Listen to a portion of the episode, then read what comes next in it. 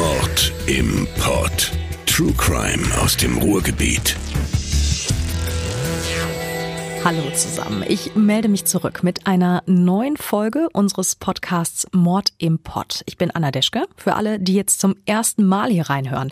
Ich bin Moderatorin und Redakteurin bei Radio 91.2 in Dortmund. Und in diesem Podcast, da schauen wir uns alle vier Wochen spektakuläre Kriminalfälle aus dem Ruhrgebiet an. Und für die heutige Folge, da habe ich einen Fall ausgesucht, der in Duisburg anfängt, aber noch weit größere Kreise ziehen wird. Auch Dienstlaken, Mahl und Recklinghausen werden im Laufe dieser Geschichte eine Rolle spielen, unter anderem. Der Fall, der zieht sich nicht nur über mehrere Orte, sondern auch über mehr als zwei Jahrzehnte. Wir sprechen über einen Mann, der als einer der schlimmsten Serienmörder Deutschlands in die Kriminalgeschichte eingehen wird. Die Presse, die hat ihm im Laufe der Zeit verschiedene Namen gegeben. Ich habe einige für euch rausgesucht. Die Bestie vom Rhein, der Kannibale von Duisburg, Sexmörder Kroll. Der Menschenfresser von Duisburg. Aus äh, diesen Bezeichnungen, da wird schon recht deutlich, mit was für einem Kriminalfall wir es hier zu tun haben. Für diesen Fall habe ich Bernd Jägers getroffen. Er war Kriminalhauptkommissar der Duisburger Polizei. Mittlerweile ist er im Ruhestand. Er war damals Teil eines etwa 15-köpfigen Ermittlungsteams, das den Fall bearbeitet hat. Ich habe ihn für meine Recherche zu Hause besucht und ähm, wir haben sehr lange geredet. Er hat mir Fotos, Dokumente und alte Zeitungsartikel gezeigt. Dieser Kriminalfall, der hat tatsächlich ein solches Ausmaß, dass er uns gleich zwei Folgen lang beschäftigen wird. Hier bei Mord im Pott. Legen wir los. Wir reisen über 40 Jahre zurück in den Sommer 1976. Das ganze Land wird geplagt von einer heftigen Hitzewelle. Im Juni und Juli, da gibt es teilweise wochenlang keinen Regen. Die Temperaturen, die klettern regelmäßig weit über 30 Grad. Erst im Jahr 2003 wird es einen noch heißeren Sommer in Deutschland geben. Familie K. lebt in diesem Sommer 1976 in Duisburg-Lahr in einer klassischen Ruhrgebietssiedlung graue Reihenhäuser, zwei bis drei Stockwerke. Der Rhein ist nur ungefähr 300 Meter entfernt. Die Familie hat eine vierjährige Tochter, Marion. Am 2. Juli 1976, das ist ein Freitag, da geht die kleine Marion nachmittags zusammen mit ein paar Freundinnen zu einem nahe dem Elternhaus gelegenen Spielplatz. Das Kind kehrt nicht nach Hause zurück. Die Eltern verständigen natürlich sofort die Polizei, als sie merken, dass Marion verschwunden ist. Es wird eine Großfahndung gestartet. Polizisten durchsuchen die Gegend rund um Marions Elternhaus, befragen die Anwohner der Siedlung. Zunächst alles ohne Erfolg. Von dem kleinen Kind fehlt jede Spur. Dann aber Zwei Tage nach Marions Verschwinden, es ist mittlerweile Sonntag, da spricht ein Bewohner der Siedlung die Polizisten an. Da sei was ganz Komisches bei ihm im Haus vorgefallen. Sein Nachbar von ganz oben, der Herr Kroll, der hatte ihn gebeten, die Toilette nicht mehr zu benutzen. Und als Grund habe dieser Herr Kroll ihm gesagt, dass er die Toilette irgendwie aus Versehen verstopft habe. Er habe ein Kaninchen geschlachtet und die Innereien die Toilette hinuntergespült.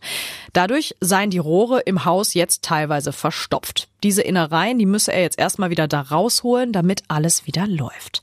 Wann, wer genau was, wo herausgeholt hat, das lässt sich heute nicht mehr ganz genau sagen. Fest steht aber, die Polizisten, die gucken daraufhin in die Mülltonnen des Hauses. Und sie finden dort tatsächlich Innereien. Allerdings, und das ist für die Polizisten klar erkennbar, handelt es sich nicht um Innereien von einem Kaninchen. Das können nur Innereien von einem Menschen sein. Und damit ist klar, die Polizisten müssen dringend mit diesem Herrn Kroll von ganz oben sprechen. Also gehen sie in das Haus in der Friesenstraße und klingeln oben an der Haustür. Joachim Kroll. Zu diesem Zeitpunkt ist er 43 Jahre alt, öffnet direkt die Tür und lässt die beiden Polizisten ohne Widerstand in seine Wohnung. Die beiden Ermittler sehen sich in der Wohnung von Kroll um und finden dort Dinge, die mir tatsächlich nur beim Gedanken daran schon die Kehle zuschnüren. Das muss für die Ermittler ein extrem verstörendes Bild gewesen sein. Auf dem Herd steht ein Kochtopf. In diesem Kochtopf schwimmen Füße und Hände. Im Kühlschrank der Wohnung, da liegen abgetrennte Körperteile des vermissten Mädchens. Damit ist klar, dass Kroll für das Verschwinden der kleinen Marion verantwortlich ist. Kroll hat das Kind zwei Tage zuvor, am 2. Juli 76, in seine Wohnung gelockt, missbraucht und erwürgt. Danach hat er die Leiche zerstückelt, die inneren Organe die Toilette heruntergespült. Einzelne Körperteile will er kochen und essen. Die beiden Beamten in der Wohnung bekommen jetzt Unterstützung von Kollegen. Auch Kommissar Bernd Jägers kommt später dazu. Wir sind dann aber in Essen, da war der Einsatz auch erledigt. Dann natürlich auch rüber nach Duisburg wieder, haben uns dann auch alles angeguckt in der Wohnung, wie das da aussah, was da noch so alles zu finden war. Und dann sind die beiden Kollegen, die, sag ich mal, in der anderen Geschichte nicht involviert waren, die haben dann erstmal den Achim vernommen. Kommissar Jägers ist an diesem Tag im Juli 1976 selbst erst 27 Jahre alt. Er hat einen Sohn, der in einem ähnlichen Alter ist wie die kleine Marion, die Opfer von Kroll geworden ist. Der Fall, der geht an die Nerven. Joachim Kroll wird am 4. Juli 1976 festgenommen. Der Haftbefehl wegen Mordes an der vierjährigen Marion K., der folgt recht schnell. Danach wird Kroll wieder an die Polizei überstellt, da die Vernehmungen noch nicht abgeschlossen waren. Und dann haben wir uns aber Gedanken gemacht und haben gesagt, so eine Klamotte, ein Kind so umzubringen, dann auseinandernehmen und äh, ja, wie in der Meskerei irgendwo aufzubewahren, äh, da müssen ja welche Fantasien eine Rolle gespielt haben. Das geht gar nicht anders. Also so macht einer nicht das erste Mal oder so. Das macht einer nicht das erste Mal. Dieser Verdacht, der wird sich bewahrheiten im Laufe der Ermittlungen gegen Joachim Georg Kroll, wie er mit vollem Namen heißt. Die Polizisten nennen ihn schnell aber nur noch Achim. Sie lassen ihn einen IQ-Test machen, bei dem er den Wert 76 erreicht. Normal ist ein IQ von 85 bis 115. Damit liegt bei Kroll zwar keine geistige Behinderung vor, allerdings lernen Menschen mit so einem niedrigen IQ langsamer und haben Schwierigkeiten, sich neue Dinge anzueignen, etwa in der Schule. Vor diesem Hintergrund da erklären sich einige Verhaltensweisen, die Kroll nach seiner Festnahme an den Tag legen sollte. So hört er nach zwei Tagen in Polizeigewahrsam plötzlich auf zu reden. Das war aber auch so ein, so ein Typ, der total verschlossen war und im Endeffekt äh, auch nie mal im Mittelpunkt gestanden hat. Dem konnten sie eine Frage stellen, da hat er fünf Minuten gar nicht darauf geantwortet. Das war so ganz seltsam. Da hat, gedacht, hat er mich jetzt verstanden oder nicht oder so. Nochmal die Frage wiederholt. Da guckte er aus dem Fenster raus und blieb einfach stur. Da hat man gedacht, ey, was ist denn jetzt los oder so. Ja, und das war dann so ein Tag, wo ich dann, äh, das war schon nachmittags, so, so ein Kommissar oder Mordkommissionleiter gesagt hat, ich möchte mit dem mal alleine reden. Warum, weiß ich nicht, wo ich so auf diese Idee kam, aber es kam ja auch nichts mehr von Achim. Jägers bekommt die Erlaubnis, mit Kroll allein zu reden. Ja, dann haben wir uns zusammen im Zimmer hingesetzt und haben dann einfach mal so ein bisschen gequatscht. Und dann bin ich, oder habe ich höchstwahrscheinlich das Vertrauen gewonnen, äh, was er eigentlich gar nicht kannte. Der ist auf der Arbeit immer veräppelt worden. In seiner Kindheit war das immer der Loser. Und ja, jetzt ist da mal einer, der beschäftigt sich mit dem. Der hat der Fragen gestellt nach er, seinem Hobby. Weil er gerne auch immer mit dem Moped gefahren ist und dran rumgebastelt hat. Dann hat er auch Fernseher repariert. Weiß ich gar nicht, wo der das Wissen her hatte. Aber es war einfach, waren Sachen da, wo er merkte, hey, da kümmert sich mal einer um mich. Und ich kann mal was erzählen. Weil der war ja auch sonst äh, so, ja, sehr zurückhaltend, nicht derjenige, der da auf Stimmung war oder sowas. Ne? Das war zwar der Onkel Achim aus der Siedlung, aber Kontakt hatte der dazu keinen. Durch dieses simple Gespräch über Hobbys, Rumbasteln an Mopeds und kaputten Fernsehern, schafft es Jägers offenbar irgendwie, das Vertrauen von Kroll zu gewinnen. Denn bisher war der immer der Unsichtbare. Niemand in der Siedlung hatte sich groß für diesen Onkel Achim aus dem Dachgeschoss interessiert. Bei seiner aktuellen Arbeit als Toilettenwärter, da gab es, wenn überhaupt, nur dumme Sprüche. Insofern war das immer so ein Einzelgänger. Ja, und über diese Schiene äh, ja, fasste der dann wohl offensichtlich Vertrauen zu mir. Und irgendwann habe ich dann mal die Frage gestellt, da war aber schon ein bisschen dunkler. Mensch, Achim, hast du nicht noch was anderes mal gemacht?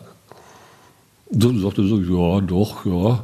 In Duisburg habe ich noch welche gemacht und auch woanders. Und äh, ja, dann ging das los. Ne? Damit bestätigt sich offenbar langsam, was die Polizisten schon von Anfang an vermutet hatten. Wenn jemand ein kleines Mädchen missbraucht, umbringt, zerteilt und dessen Körperteile essen möchte, dann kann das nicht die allererste Straftat gewesen sein. Ja, dann haben wir irgendwann mal gefragt, Mensch Achim, wie viel meinst du denn, der du umgebracht hattest? Und dann hat er so gesagt, zwischen 20 und 30 Personen. Das hat er aus seinem Rechtsanwalt erzählt, den er dann mittlerweile auch bekommen hatte. Und der hatte uns das auch erzählt. Und dann haben wir gedacht, So ganz fit im Kopf ist er ja nun mal nicht. Wir erinnern uns, Kroll hat einen IQ von 76, unterdurchschnittlich. Also können sich die Ermittler nicht sicher sein, ob er überhaupt mit Zahlen umgehen kann und äh, ob sie die Aussage, er habe 20 bis 30 Menschen getötet, ernst nehmen müssen. Jetzt testen wir den mal. Und da gibt es so ein Knobelspiel mit drei Streichhölzern. Wenn man jetzt zum Beispiel mit fünf Mann so ein Knobelspiel macht, dann könnten, das höchste könnte 15 sein. Und diese Geschichten haben wir mit dem gemacht. Das hat so ein bisschen lange gedauert, manchmal, bis der da so irgendwie klar kam. Aber das ging. Und dann hat man gemerkt, also mit dem Rechnen und mit den Zahlen kommt er doch klar. Sodass wir dann davon ausgegangen sind, jo, da haben wir aber ganz vor der Brust 20 bis 30. 20 bis 30 mögliche Opfer. Frei heraus erzählt Kroll jetzt den Ermittlern von den Taten, die er begangen haben will. Allerdings hat er laut Ermittler Bernd Jägers große Schwierigkeiten, die Ereignisse zu sortieren und richtig zuzuordnen. Ja, dann hat der Achim Sachen durcheinander geworfen mit Messer, mit Wasser und was ich noch alles konnte, aber nicht erzählen, wo das war. Und dann haben wir natürlich überlegt, ja, wie kriegen wir so eine denn jetzt auf der Reihe? Das heißt also, wir müssten uns auf die Straße begeben und gucken, wo irgendwelche Tatorte sind. Die Ermittler haben also einen damals noch mutmaßlichen Serienmörder. Allerdings kann der sich nicht mehr an die Tatorte erinnern. Dazu kommt noch ein Problem, der niedrige IQ von Kroll. Dadurch entsteht schnell der Verdacht, dass die Polizei ihm bisher ungeklärte Fälle einfach unterjubelt. Schließlich ist er ja nicht der Hellste. Dann haben wir etwas gemacht, was es dann auch noch nie gegeben hatte, weil man auch uns unterstellt hat, ja, da habt ihr so einen, der ein bisschen neben der Schuhe steht und ihm unterstellt da jetzt alle ungeklärten Morde so ungefähr. Und äh, das war aber nicht so. Aber wer wollte das glauben? Die Presse hat das teilweise nicht geglaubt auch Kollegen aus anderen Behörden, die dann gesagt haben, Herr Kohl, sich zu uns ziehen, weil, wir, weil die dann auch gedacht haben, vielleicht haben wir einfach gern eingesperrt und er ist dann nachher der Täter oder so. Also es herrscht eine gewisse Nervosität bei allen Beteiligten, vor allem äh, aufgrund der möglichen Ausmaße die dieser Fall annehmen könnte. Bleibt aber weiter die Frage, wie kriegen die Ermittler wasserdichte Geständnisse von Kroll, ohne dass ihnen unterstellt wird, sie hätten dem Mann diese Sachen einfach eingeredet. Dafür entwickeln die Polizisten die sogenannte Dreiteilung. Das heißt, das 15-köpfige Ermittlerteam wird in drei kleinere Teams unterteilt. Jedes dieser Teams bekommt eine andere Aufgabe. Alle bauen aufeinander auf. Den Anfang, den macht das sogenannte Vorcheck-Team. Dieses Vorcheck-Team hat alle ungeklärten Morde, Frauenmorde, ich sag mal so Prostituiertenmorde, das war nichts für Achim, die konnte man schon mal ausschließen, äh, vom Landeskriminalamt ja, geschickt bekommen, dass wir zumindest die Namen, die Aktenzeichen und sowas hatten. Dann haben die diese Akten auch angefordert und haben dann immer eine Tour zusammengestellt, wo wir dann mit dem Achim rausgefahren sind. Wir haben ungefähr 100 Tatorte aufgesucht. Nur die Mitglieder des Vorcheck-Teams kennen die Akten der ungelösten Mordfälle. Bernd Jägers ist Teil eines anderen Teams, des Vernehmungsteams. Dieses Team kennt die Akten nicht und weiß nicht, welcher Mord an welchem Tatort geschehen ist. Das ist wichtig, damit dem Beamten später eben niemand vorwerfen kann, dass sie ein Geständnis in Kroll hineingefragt hätten. Der Plan dahinter? Wenn sie selbst nichts über die Morde und Tatorte wissen, dann können sie auch keine Suggestivfragen stellen. Ihre Aufgabe, mit Kroll die möglichen möglichen Tatorte begehen und seine Aussagen und möglichen Geständnisse aufnehmen. Ja, und dann waren wir als Vernehmungsteam ohne Akte, sind wir dann hinter dem äh, Vorcheckteam hergefahren, wussten nie, wo es hingeht. Und dann gab es natürlich die Nachcheckteams, wenn, wenn Achim mir irgendwas gezeigt hatte und rekonstruiert, rekonstruiert hatte und wir dann auch die entsprechende Vernehmung dazu gemacht haben, die manchmal nur pff, zehn Seiten war oder sowas. Das ist eigentlich für einen Mord unheimlich wenig. Äh, da, normalerweise hat man da 20, 30 Seiten oder sowas, wenn der Täter richtig auf der Reihe ist und erzählt, um was als gegangen ist. Aber in den acht Seiten waren manchmal so viel Täterwissen drin, was auch in der Presse gar nicht mehr vorher bekannt war, und Achim hat sowieso keine Zeitung gelesen, äh, sodass man dann sagen konnte, okay, wenn das stimmt, und die Nachschlageteams haben sie alles kontrolliert, ob der an dem Tag gearbeitet hat oder ob der Urlaub hatte oder krank war, äh, Zeugen auch noch befragt, andere Gutachten eingeholt und sowas. Und ja, so ist im Endeffekt diese MK zusammengebaut worden. Und so wollen die Polizisten sichergehen, dass die Geständnisse von Kroll unanfechtbar sind. Bevor wir uns die einzelnen Touren zu den Tatorten genauer anschauen und damit auch die Morde, die Kroll im Laufe der Ermittlungen gestanden hat, müssen wir noch über die Presse reden. Die weiß 1976 natürlich, dass da ein möglicher Serienmörder bei der Polizei sitzt, der den Mord an einem vier Jahre alten Kind gestanden hat. Aber es gibt noch immer kein Foto von dem Mann. Und das möchten die Journalisten gerne haben. Das wiederum wissen die Ermittler und denen ist auch klar, sobald sie mit Kroll zu einem möglichen Tatort fahren, wird ein sehr, sehr langer Rattenschwanz hinterherkommen. Jede Menge Presseautos werden folgen, um endlich ein Foto von diesem Mann zu kriegen. Also entscheidet man sich für Kooperation. Da haben wir dann der, der Presse gesagt, wisst ihr was, wir fahren raus. Das ist ein Gebiet gewesen, wo mittlerweile ein Familienhäuser stand. Das war in der von der Hochfelder Rheinbrücke. Äh, versteckt euch wenn er da irgendwelche Zimmer anmietet oder in eine Büsche geht oder was weiß ich, der darf euch nicht sehen. Wenn der euch sieht, können wir davon ausgehen, das Ding können wir ja, klappen, äh, zuklappen und wir wegfahren, das bringt nichts. Weil der kein Vertrauen zu irgendwelchen Leuten hatte. Ja, und dann haben wir diese Rekonstruktion dann gemacht, war auch keiner zu sehen, sondern dann haben wir der Presse aber dann versprochen, wenn wir rausfahren und wir haben dann irgendwas, dann gibt es auch direkt eine Pressekonferenz wenn das so weit ist, dass man sagen kann, der kommt da auch als Täter für in Frage. Da haben sie sich auch wirklich alle dran gehalten, sodass wir dann wirklich durch die Gegend fahren konnten, ohne dass er, was weiß ich, 20 Autos hinterherfuhren von der Presse oder so einige Zeitungsartikel, die nach dieser heimlichen Fotoaktion entstehen, hat Jägers noch immer bei sich zu Hause.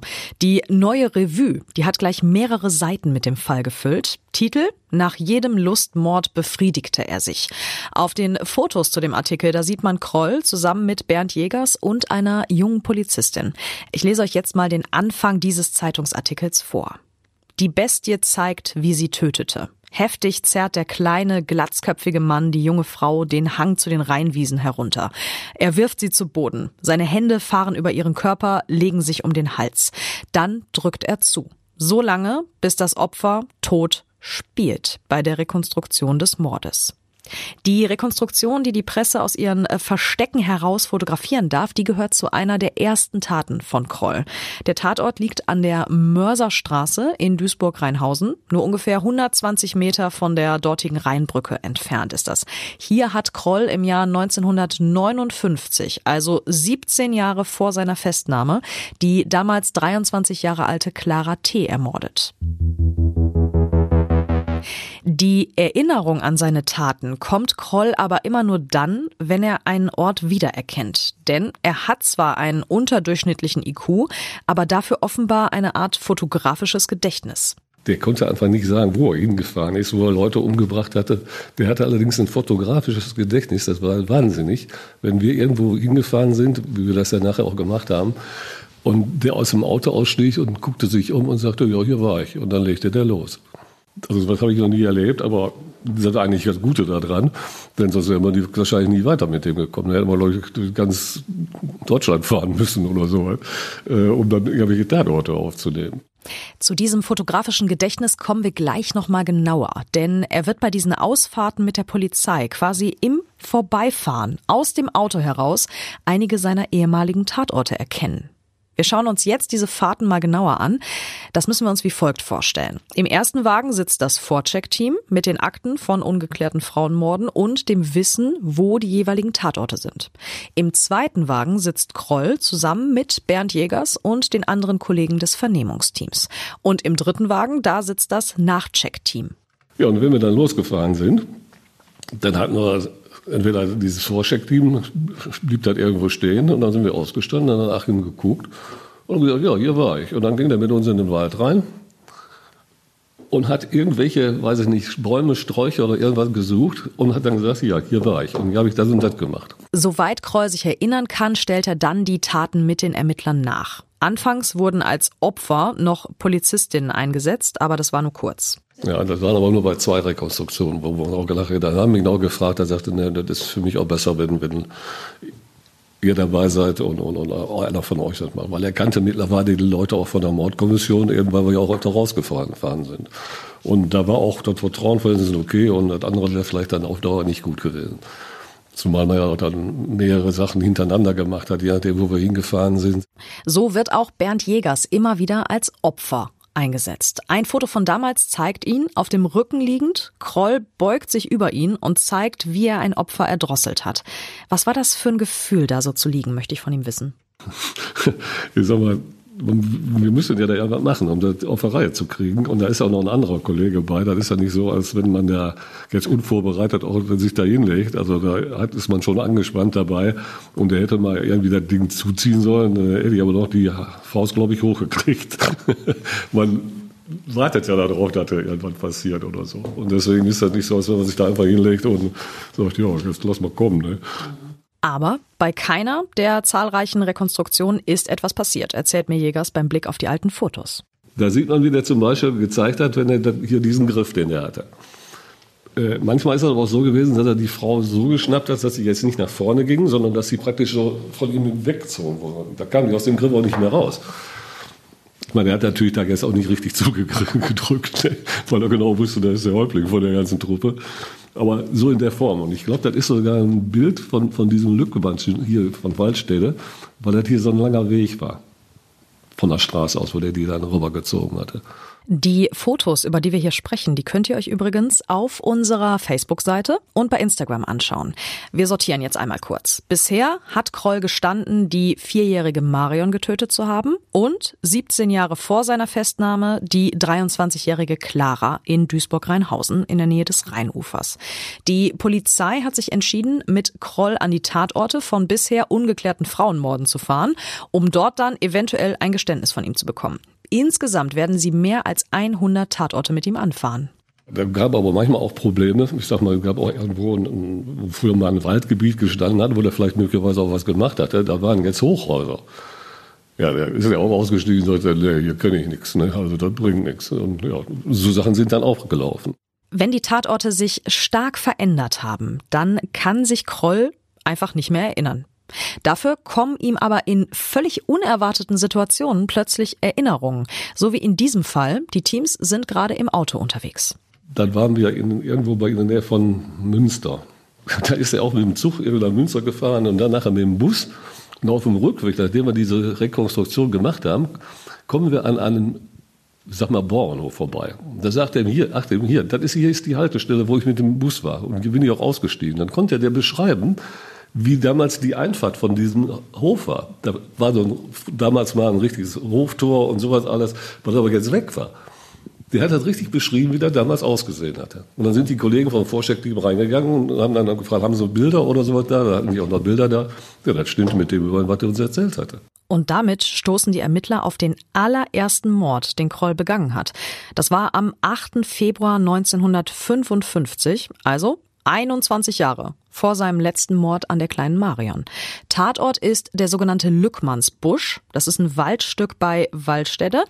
Das wiederum ist ein kleiner Ort im Münsterland. Da leben heute gerade mal rund 3000 Menschen. Zum Zeitpunkt des Mordes im Jahr 1955, da waren das noch weniger. Gerade mal etwa 1800. Kroll ist damals 22 Jahre alt und lebt in Bottrop. Seine Mutter ist erst vor kurzem gestorben. Das wird später noch eine Rolle spielen bei der Frage nach einem möglichen Motiv.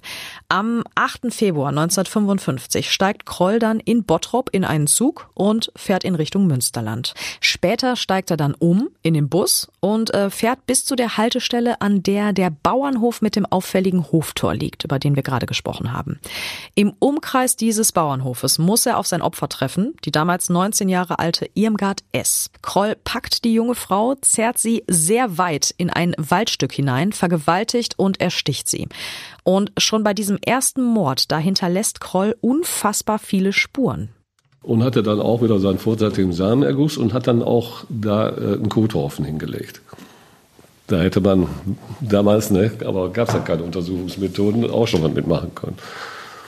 Das war vielleicht auch aufgrund der Aufregung oder was weiß ich, äh, wenn man so das erste Mal so was macht, ist das ja nicht gerade so, dass man das, ne, alles vor dem Griff hat. Mit diesen Spuren kann die Polizei damals aber gar nichts anfangen. Die DNA-Analyse, die gibt es noch nicht in den 60er und 70er Jahren. Alle von euch, die den Fall Schaller schon gehört haben, hier bei Mord im Pott, die werden sich erinnern, der erste Mörder, der mit Hilfe der DNA-Analyse überführt und verurteilt wurde, war Colin Pitchfork und das war erst 1988. Für die Ermittlungen im Fall Kroll also viel zu spät. So kommt er unentdeckt davon. Und der Mord an Irmgard S., der bleibt über 20 Jahre lang ungeklärt, bis die Ermittler zufällig mit Kroll an diesem Bauernhof vorbeifahren. Schauen wir uns die Zeitlinie der Morde an, die wir bisher besprochen haben. 1955 tötet Kroll Irmgard S. Im Juni 1959 wird Clara T. sein nächstes Opfer. Und nur einen Monat später, im Juli 1959, mordet er schon wieder. Und dieser Fall, der sticht heraus, weil zunächst ein anderer für diesen Mord im Gefängnis landet. Es gibt Leute, die manchmal aus familiären, finanziellen und anderen Gründen sich selbst bezichtigen, damit sie von der Straße kommen, weil sie einfach nicht mehr wissen, noch ein, noch aus. Und so einen Fall gab es in Essen dann auch. Und wir waren dann auch an einem anderen Tatort wo Achim also auch was gemacht hatte, wo die Rekonstruktion alles gelaufen war. Und dann der Leiter der Mordkommission aus Essen war auch in, in der Nähe und hat sich das angeguckt, was wir da, da, gemacht haben. Und hat dann gesagt, wir haben da einen Fall, der ist in, im Stadtwald von Essen gewesen. Da hat sich einer selbst bezichtigt, der hat das aber nicht gemerkt, wie der sich da nachher richtig reingeritten hatte. Und es ist auch bis zu einer Verhandlung gekommen.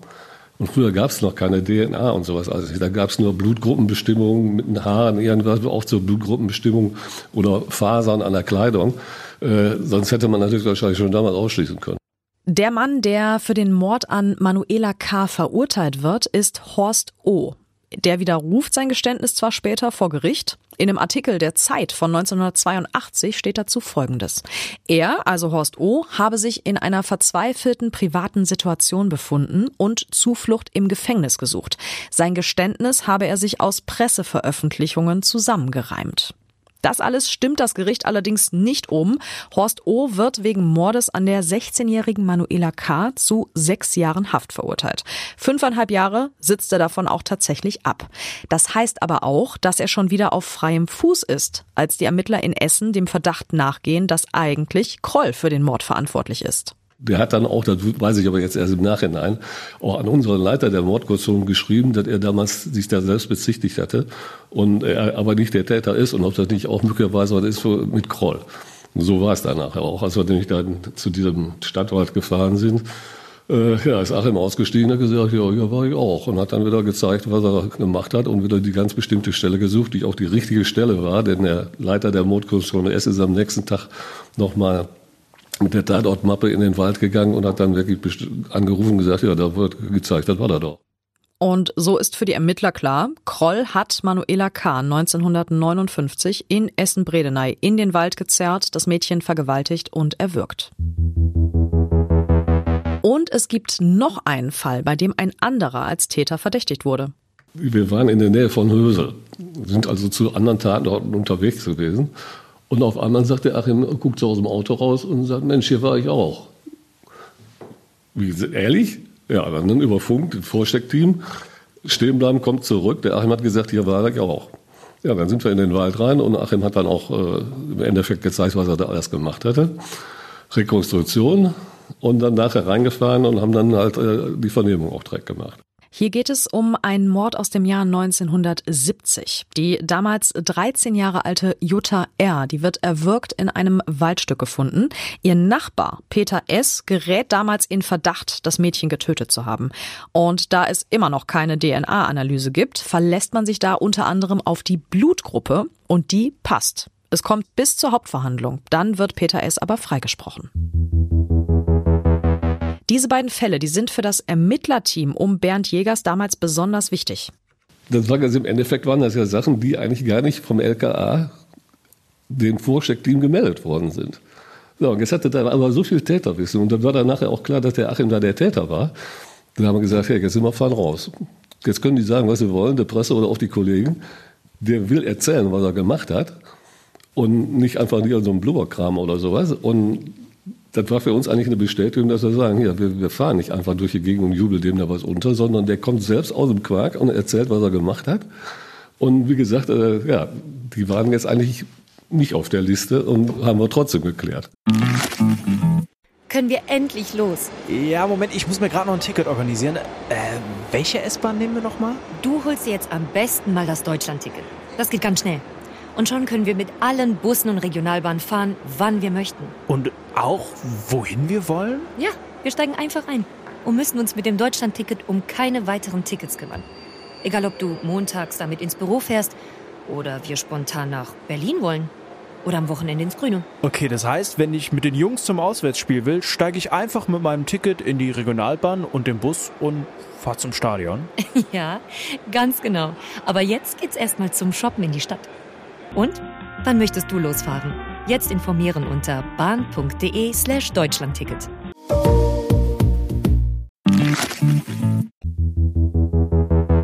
Lasst uns die bisherigen Ereignisse nochmal zusammenfassen. Joachim Georg Kroll wird 1976 festgenommen.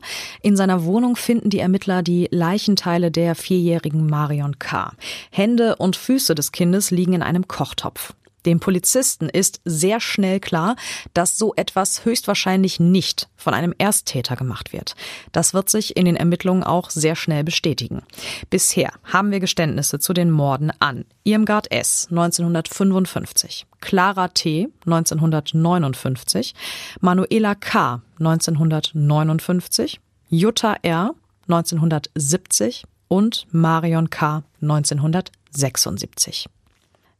Mir persönlich reicht schon die Aufzählung dieser viel zu langen Liste an Mordopfern, aber wir sind noch nicht am Ende dieses Falls. Die Liste der Opfer, die wird noch wesentlich länger. Damit werden wir uns in der nächsten Folge beschäftigen, hier bei Mord im Pott. Dann wird es auch um die Frage gehen, warum es so lange gedauert hat, bis die Mordserie aufgedeckt wurde. Außerdem werden wir darüber sprechen, wie Kroll zum Serienmörder wurde. Was da vielleicht die Auslöser waren, da gibt es Hinweise. Welche Motive er hatte, das ist auch noch zu besprechen. Das alles hört ihr in der nächsten Folge. Bis dahin gibt's noch einige Recherchen für mich zu erledigen. Und damit verabschiede ich mich für dieses Mal. Anna Deschke ist raus. Bis zur nächsten Folge. Wir hören uns. Mord im Pod. True Crime aus dem Ruhrgebiet.